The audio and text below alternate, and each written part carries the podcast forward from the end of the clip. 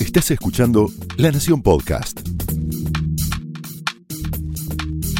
A continuación, Dolores Graña y Natalia Senko te presentan las mejores series de la actualidad en A Pedido del Público.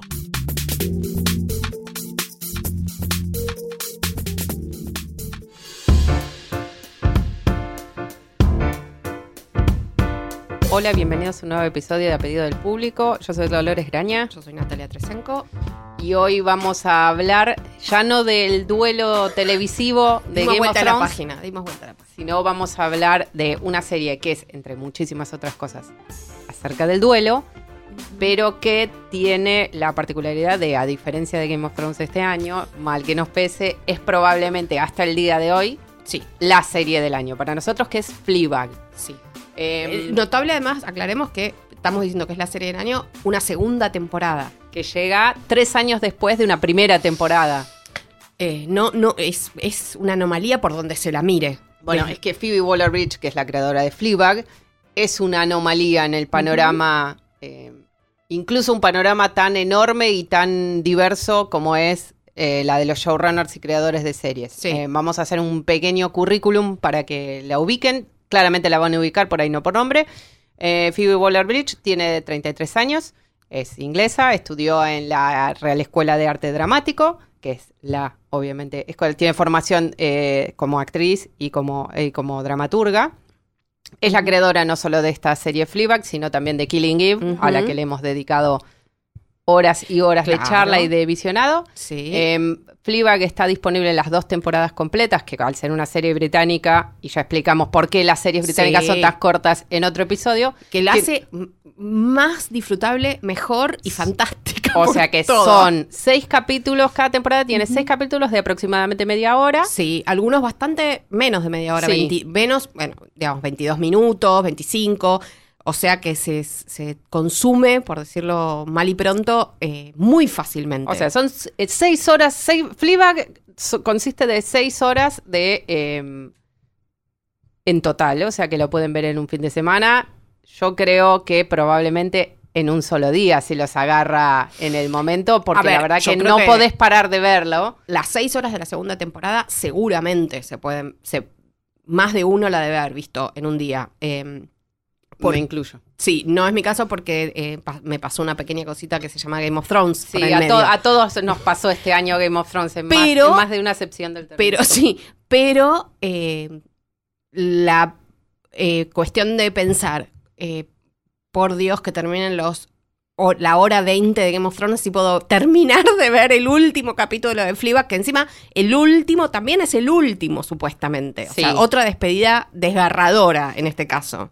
Genuinamente desgarradora. Genuinamente desgarradora. Sin otro efecto especial más que un gran guion actuado maravillosamente y dirigido como los dioses. Bueno, digamos que... Volvamos eh, entonces eso. un poquito para atrás. Eh, Entonces, que además ella es la protagonista, ¿eh? O sea, estamos hablando de una showrunner que además en muchos de esos proyectos, no en todos, no, no es el caso de Killing Eve, por lo menos hasta ahora, en las dos temporadas que ya están eh, disponibles, aparece en cámara. Aparece en cámara protagonizando o haciendo un personaje secundario importante, como es el caso de Crashing, que es una serie del mismo año que Fleabag, o sea, su cantidad de producción es fantástica, que está disponible, eh, Crashing está disponible en Netflix, es una muy buena serie también, que tiene bastantes rastros de Fleabag, pero Fleabag es como sublimado todo lo Hmm. que en, en Crashing es prueba y error, digamos. Sí, en, alguna, en algunos sentidos funciona.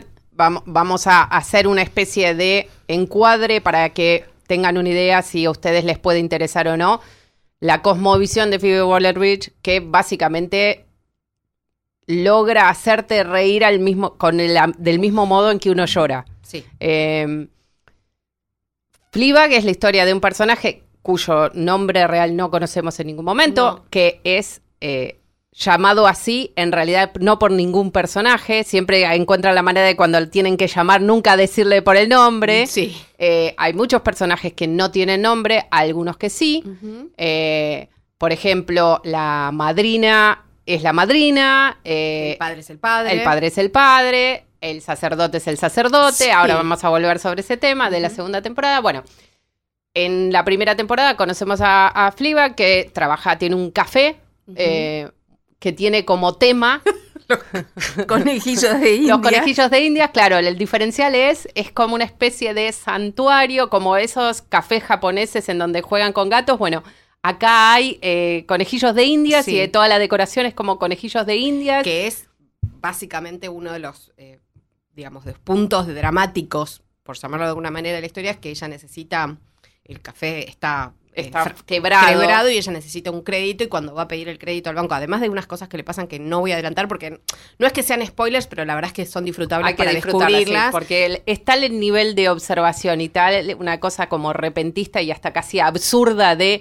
cómo una reacción completamente descolgada en el papel cuando uno lo ve en el contexto de la trama dice, Claro. solo podía ser Exacto. así, ¿no? Hay una cosa de la inevitabilidad de las reacciones. de la eso gente. es, y, y- y el trabajo minucioso y absolutamente calculado en el mejor sentido de calculado de los guiones. Nada está al azar, nada está apurado, nada está porque sí, nada está para llenar espacio. Todo tiene un sentido y todo tiene una conclusión, todo tiene un payoff. O sea, lo que te presentan en una escena en la primera temporada puede demorarse hasta la segunda para resolverse, pero se resuelve y está y tiene sentido y tiene verosimilitud y, se- y- y realidad, a pesar de que es una historia ficción, por supuesto, con un montón de licencias poéticas, eh, entre ellas, por ejemplo, bueno, que cuando ella va a pedir el crédito, el funcionario del banco que se lo tiene que otorgar o no, se lo niega y después le confiesa que es porque entendió que el café era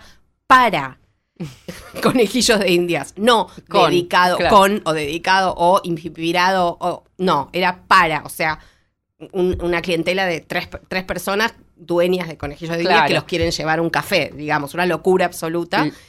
Que, por otro lado, el hombre, por la interacción que tiene con el personaje Fleabag, piensa que es posible que esta mujer haya tenido o tenga o quiera salvar un café dedicado a eh, los parroquianos eh, conejillos de India. Claro. Lo que, por cierto, lo que vemos en Fleabag y también en Killing Eve es una serie bajo el completo control de un creador, Sí. en el que todo funciona, tiene perfecto domi- dominado por completo toda la trama, todos los personajes, por qué va a ser, o sea, es una serie que no está centrada en la peripecia de los personajes, sino en observar cómo se mueven, cómo van a llegar y en esta cosa así como de la pistola de Chekhov, si nosotros vemos que algo ocurre es porque después, como dice Exacto. Nati, va a tener una, una función. Lo que vemos es un, un- un artista trabajando a la máxima expresión de su talento. sí. Eh, el registro de Fleabag es en un punto parecido al registro de Killing Eve en el sentido de que predomina el humor negro, el sarcasmo, el nihilismo, Sí. esperar lo peor de la gente y que solo te sorprenda cuando haga algo, eh, digamos, desinteresado, en donde el amor existe, pero es algo que no le toca a uno. Nosotros la conocemos a Fleabag eh, tratando de anestesiarse de una tragedia que no conocemos, pero que claramente está presente, con un montón de relaciones ocasionales con gente que claramente a la legua vemos que no es nada que, como diría una madre, le conviene. No, Eh, no- sí, no solo eso, sino que, como sucede en Killing Eve también, lo más notable eh, de Fleabag son los vínculos. Es decir. Cómo estos personajes, que son personajes eh, absolutamente profundos, con matices, con aristas, tanto ella, la protagonista, como todos los que están a su alrededor, hasta el más chiquito de los personajes, hasta uno de estos muchachos que no le conviene. Sí. Sí, yo ar- argumentaría que claramente qued- queden claro que no le convienen a nadie, pero bueno, están Bueno, ahí disponibles. Sí, digamos, eh, todos, todos tienen eh, su entidad, su realidad, su peso. Pero sobre todo, eh, como sucede en Killing Eve, el vínculo entre mujeres eh, es casi, diría yo, eh, piedra fundamental. es la razón por la que la vida, todo el dolor de la vida es soportado en pos de esos raros momentos en que ella establece una conexión real, sobre todo con su hermana, Sí. con su amiga Buco, es la que eh, con la que tiene el café. Cuya relación es bastante distinta de lo que aparenta en principio, sin contar muchísimo más. No, no, no. Y poca gente más. eh, ella tiene una relación espantosa y genial con su madrina, la madrina de las dos, que es la nueva novia del padre. Su madre ha muerto y la madre es un eh, gran agujero negro en que ella nunca toca, pero sabemos que la madre ha muerto hace relativamente poco. En la segunda temporada conocemos algo más de lo que pasa cuando la madre muere, pero es un, un- un tema tan doloroso que en un punto casi hay un pudor, no lo- es como una herida abierta que ella no puede tocar. Sí, La no serie- solo ella. No solo ella, nadie personajes. se refiere. La madre es una gran presencia en su enorme ausencia por sobre todos estos personajes. Ella funciona, eh, el, el- el mecanismo, el, el recurso este de romper la cuarta pared, que se usa mucho ahora en series como House of Cards, en fin, lo hemos, se ha usado mucho.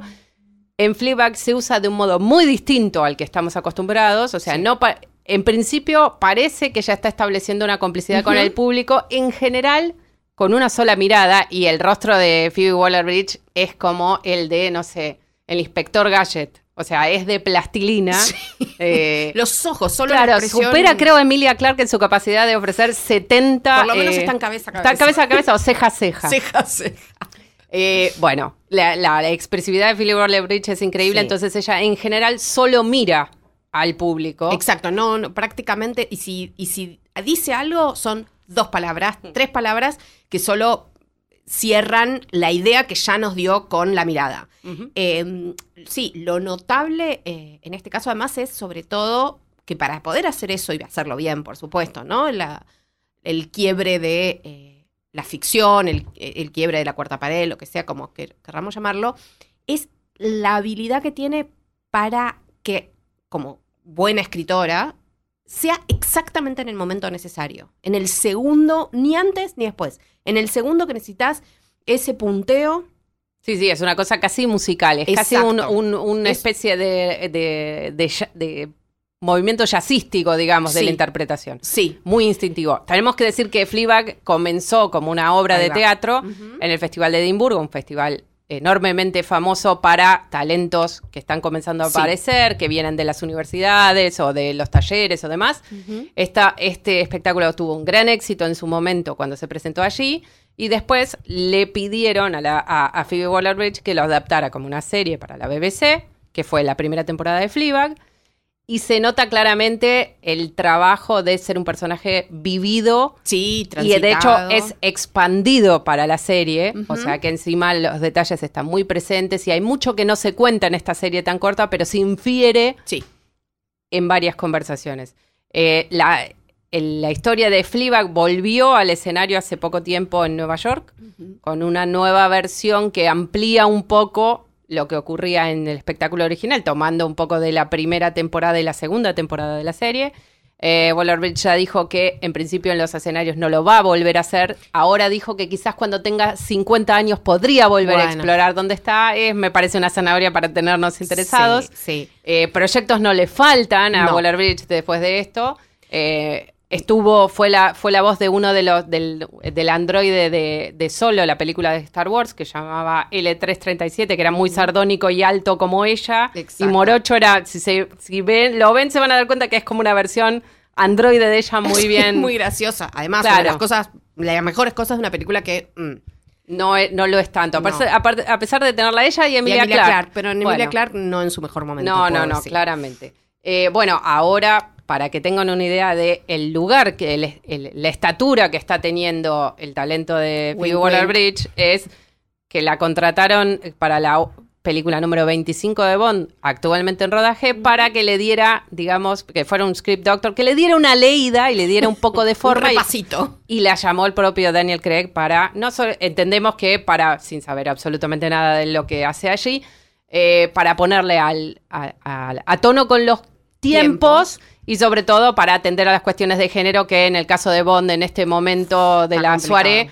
es lo más preocupante seguramente para los productores. Y queda claro que si ella le da el visto bueno, la va a hacer infinitamente más graciosa, Sí. infinitamente más ubicada En un punto, además, más allá y de que. corrosiva. Ese es el tema. No sé si la corrosión de Phoebe Waller-Bridge es la que tienen humor, en mente, claro. No sé, no sé. pero bueno, Veremos. eh, eh, ejemplos sobran de cómo es humor, cómo es su forma de escritura. Si no vieron nada y solo la llamaron por el nombre, porque dijeron, ah, esta, Esta es- chica. Esta es la chica que escribe bien mujeres. Sí, esta sí, es sí. la chica. Hay que- mucho sexo en sus series, Me así gusta, que seguro, claro, Eh, tráela. Escribió una de espías, ¿por qué no puede hacer el Bond? claro, bueno, vamos a ver. Vamos a ver, también es cierto que eh, es de alguna manera el ul- no la, última, pero una ter- absoluta certificación de su lugar en el universo de los eh, actores, estrellas, como eh, creadores, como queramos llamarlo, de eh, el mundo del espectáculo británico, Sí, digamos. sí, sí, es claramente la consagración de una voz A genuinamente original y que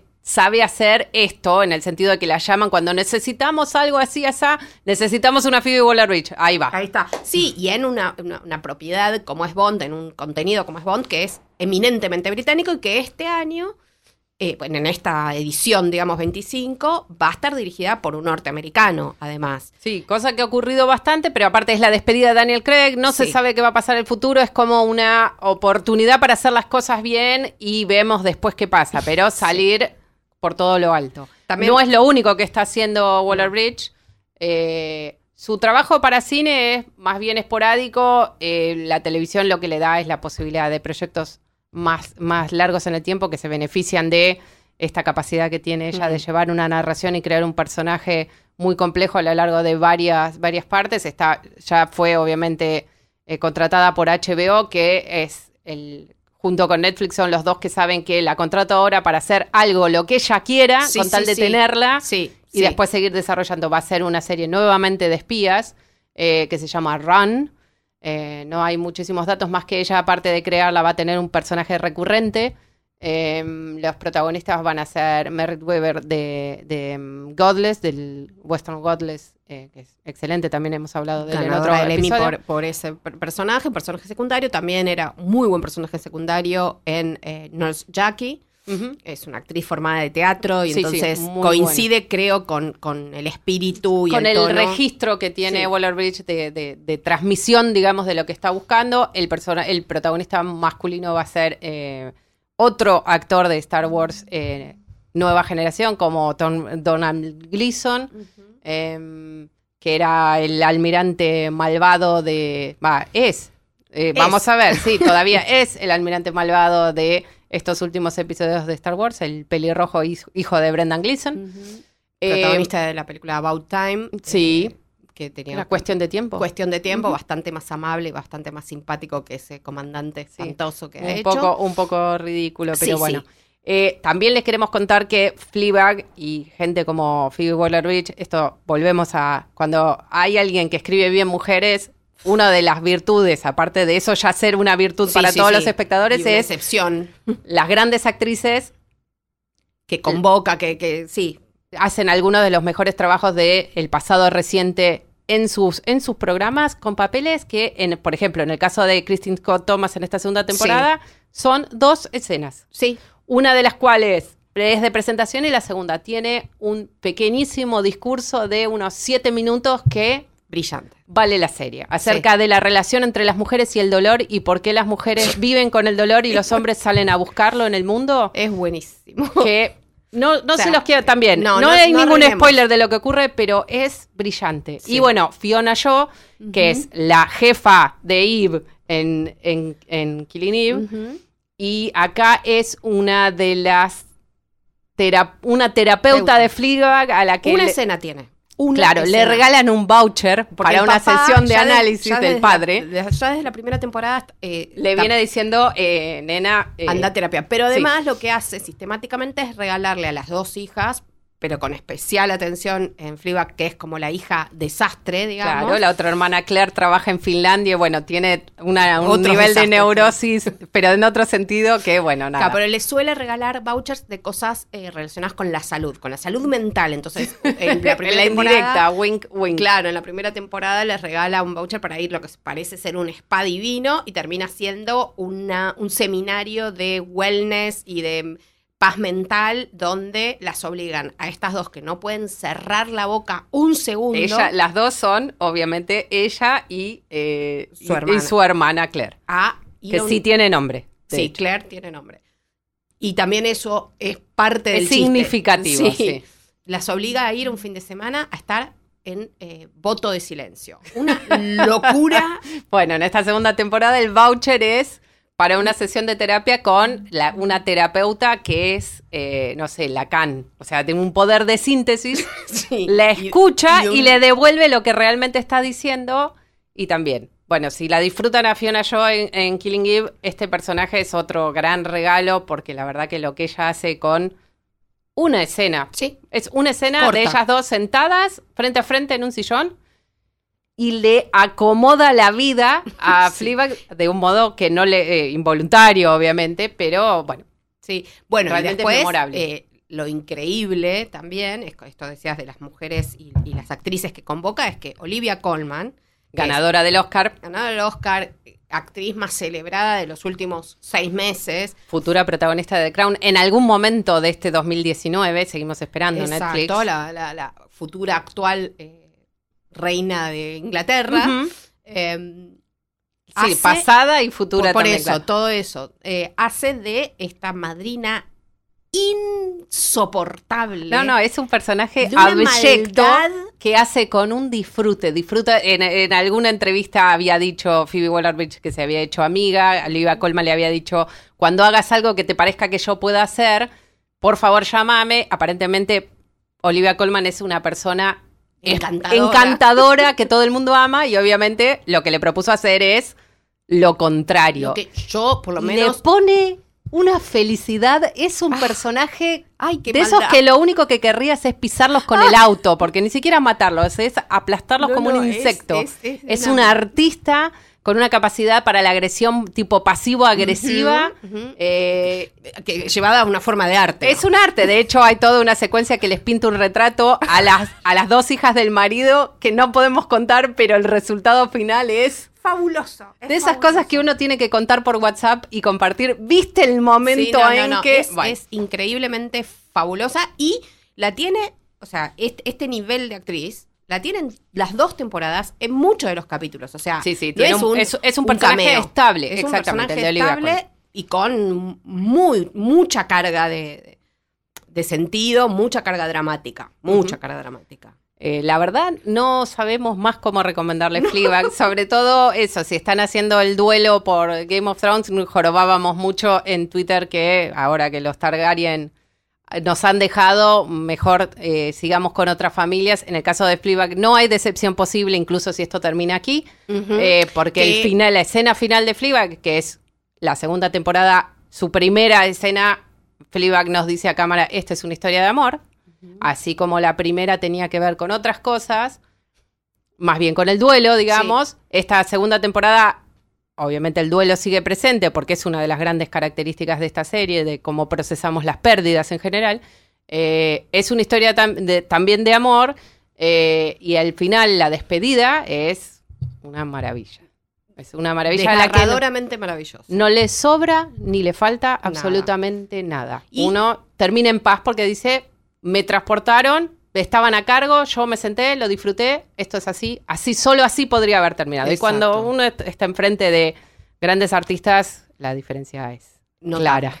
Claro. Bueno, Bueno, podemos hablar del duelo. Hay Exacto. muchas series actualmente dedicadas al duelo. Curiosamente, eh, apareció después de mm, dos o tres años en un momento donde hay varias series sobre el duelo con puntos de vista bastante diferentes. Eh, en un caso, la- una de las que tiene en este momento está más es con más comentada, más popularidad o, o lo que queramos llamarlo, es Afterlife, que es eh, la- una primera temporada de una serie que va a tener Sí, seguramente. seguramente o una segunda que está creada y protagonizada por Ricky Gervais, eh, el también muy talentoso eh, creador de The Office, la versión británica, por supuesto, después adaptada a la televisión norteamericana con excelente mano por Mike Schur, que bueno, es el, el creador también de Parks and Recreation y en este momento eh, The Good Place, The Good Place. que también de alguna manera habla Tiene sobre que ver el con el duelo. duelo, sí, quizás hasta el propio duelo, la- el duelo es algo i- i- imposible que es el duelo por la propia muerte, pero bueno,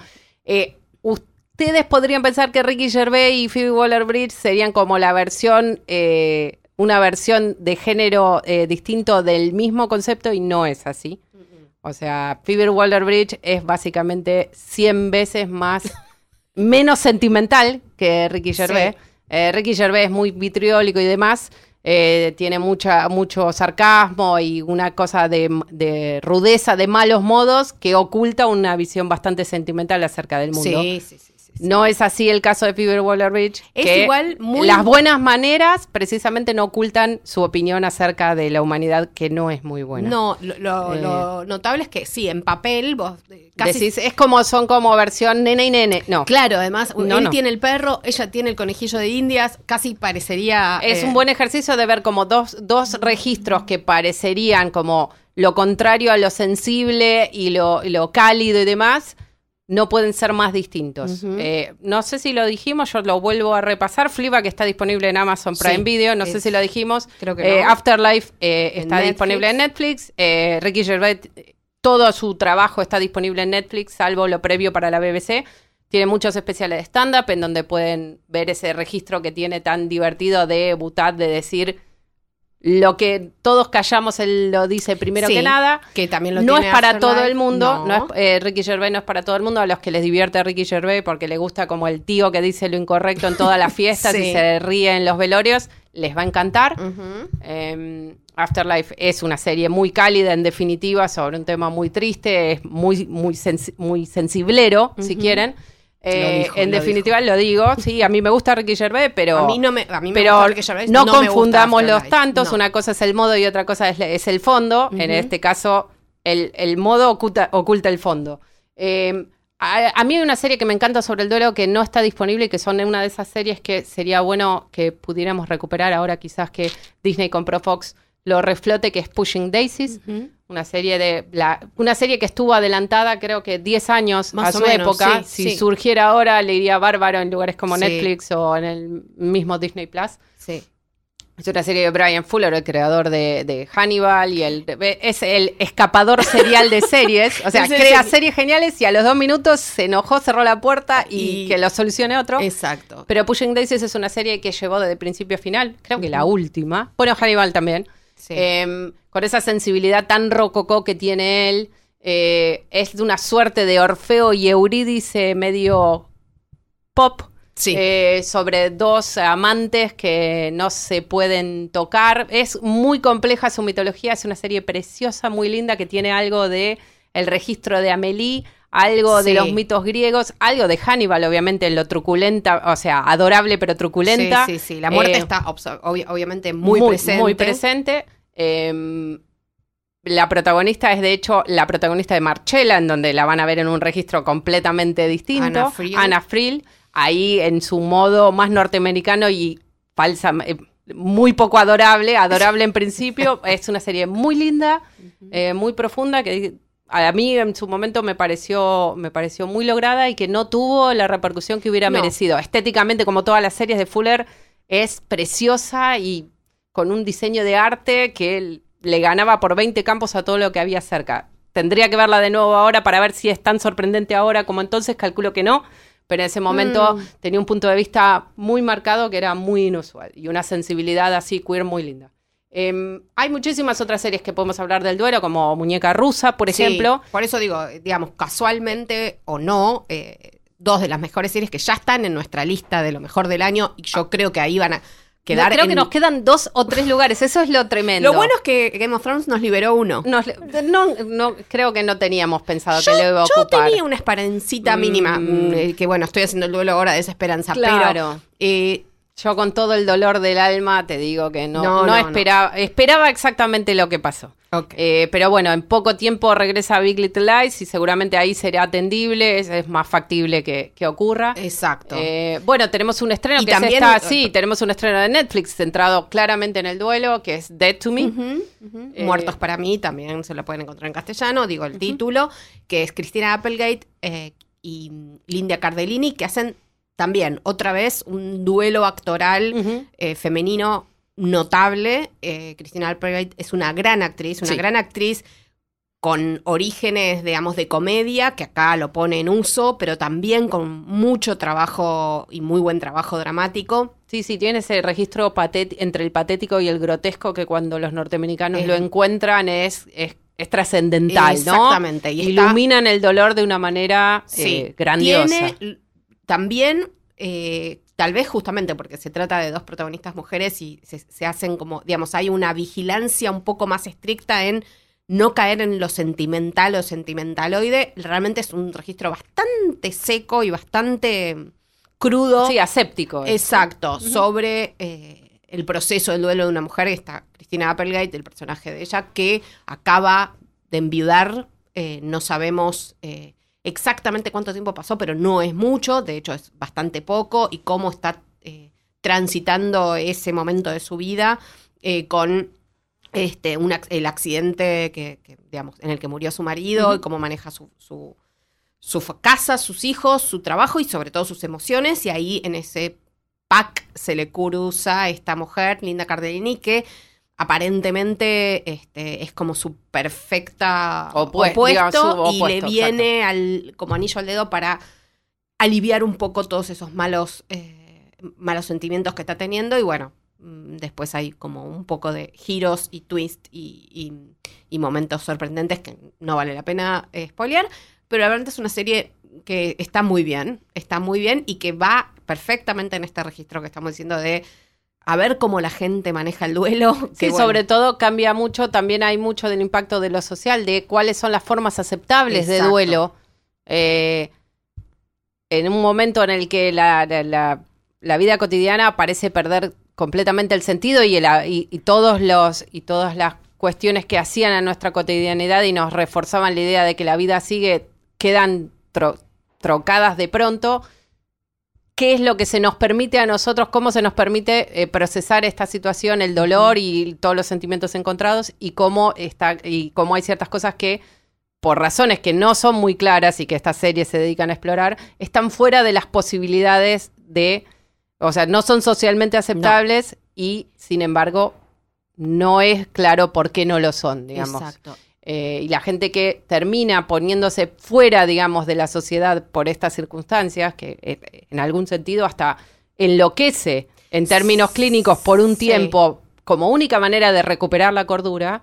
Bueno, hay veces, sobre todo las series norteamericanas, que tienen una noción más rígida de lo que es socialmente aceptable o no, y les interesa mucho ponerlo en escena. Las, eh, en, en las sociedades británicas, si bien por toda su rigidez de clase, la excentricidad es mucho más aceptada socialmente. Sí. O la individualidad, digamos, Sí, no la excentricidad. Pero, en todas estas, y digamos, eh, con excepción de Afterlife, eh, son mujeres. Y lo, Sí. que, lo que muestran además todas coincidentemente, muñeca rusa incluida, y sobre todo tal vez, es que en ese proceso del duelo también hay algo que no está nunca socialmente aceptado, o por lo menos hasta ahora, que es el enojo, Por la eso, rabia. El tema de la ira femenina.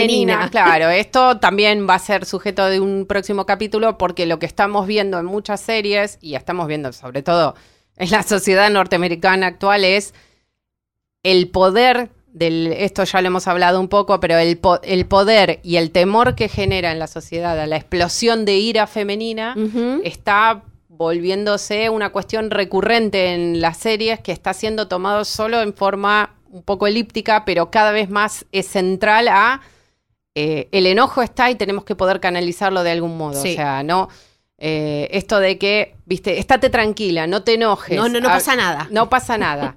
Te lo estás imaginando. Hablar, No. Háblalo bien. Eh, esta cosa de dejemos de hablar y actuemos es parte de Dead to Me claramente y es cada vez más eh, notable como una suerte de clima de época en ebullición, todavía no claramente definido, pero que es un pero- elemento cada vez más fuerte, Y cada vez más presente y cada vez mejor canalizado, porque digamos que en más políticamente canalizado, Sí, de sí. forma metafórica incluso. Sí, y más artísticamente, porque Muñeca Rusa está, es una ira caminando y, a- y a- en sí misma es una obra de arte notable, eh, original y eh, excepcional en más de un sentido. O sea, que lograron que toda esa ira, todo el movimiento Me Too, el movimiento Time's Up, todo eso y, y, bueno, y, y la desigualdad en también el mundo del espectáculo lograron canalizarlo en algo sumamente poético, entretenido y que termina siendo una de las mejores series del año. O sea, me- mejor que eso no se puede pedir. No se puede pedir. Con eso me parece que nos vamos Sí. a despedir hasta la semana que viene, en donde seguramente seremos encontrando cosas de las que hablar. Ahora Seguro. que no tenemos a Game of Thrones, no se preocupen que no va a pasar nada. Quédense tranquilos y tranquilas, que vamos a seguirle proponiendo nuevas opciones. Nos vemos la semana que viene. Hasta luego. Esto fue A Pedido del Público, un podcast exclusivo de La Nación. Escucha todos los programas de La Nación Podcast en www.lanacion.com.ar. Suscríbete para no perderte ningún episodio. Estamos en Spotify, Apple Podcast, Google Podcast y en tu reproductor de podcast favorito. Seguí escuchando La Nación Podcast.